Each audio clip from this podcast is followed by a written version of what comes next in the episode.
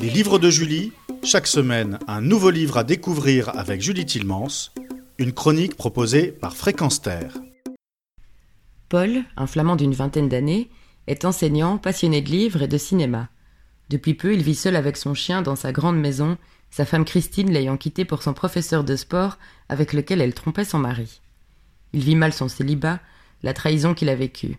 Christine était son premier amour, elle était tout pour lui et il devait sans doute s'imaginer que cela allait durer toute la vie.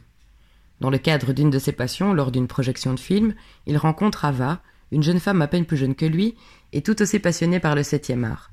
Ils entament petit à petit une relation amicale qui permet au lecteur de comprendre la différence d'implication de chacun des deux protagonistes.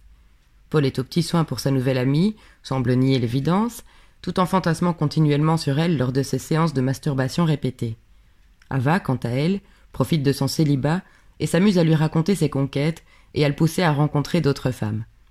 Le titre de ce livre, L'année du chien, représente non seulement l'année de naissance de Paul, mais également la durée de l'histoire, une année, que notre héros nous raconte de son point de vue.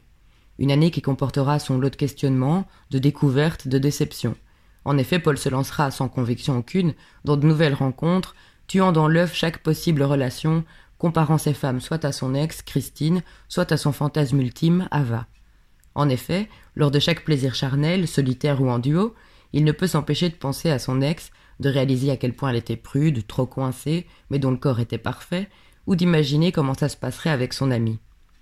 De toute façon, ce mécanisme lui fait regretter instantanément, ou saboter, toute nouvelle tentative avec une inconnue. On sent cet homme sensible, désireux de vivre une belle histoire d'amour, un peu fleur bleue, se perdre dans le choix de ses partenaires, se tromper dans le but de ses rencontres. Lui-même comparant ses relations à de la tôle froissée. Il nie ses désirs profonds, tant que cela lui permet de rompre cette solitude trop imposante. L'évidence de l'amour naissant de Paul envers Ava nous donne envie de le secouer, de l'aider, tant il a l'air de ne pas vouloir ou ne pas oser se l'avouer.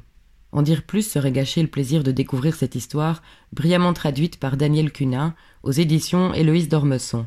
Stéphane Bresse, quant à lui, est un auteur belge néerlandophone. Il était enseignant, tout comme le héros de son roman, avant de devenir écrivain il y a un peu plus de vingt ans.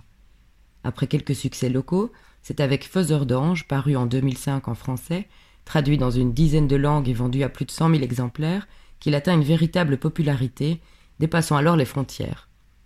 Avec l'année du chien, Zonderliefde en néerlandais, littéralement sans amour, les éditions Héloïse d'Ormesson nous offrent un quatrième roman de Stéphane Bresse à découvrir dans la langue de Molière.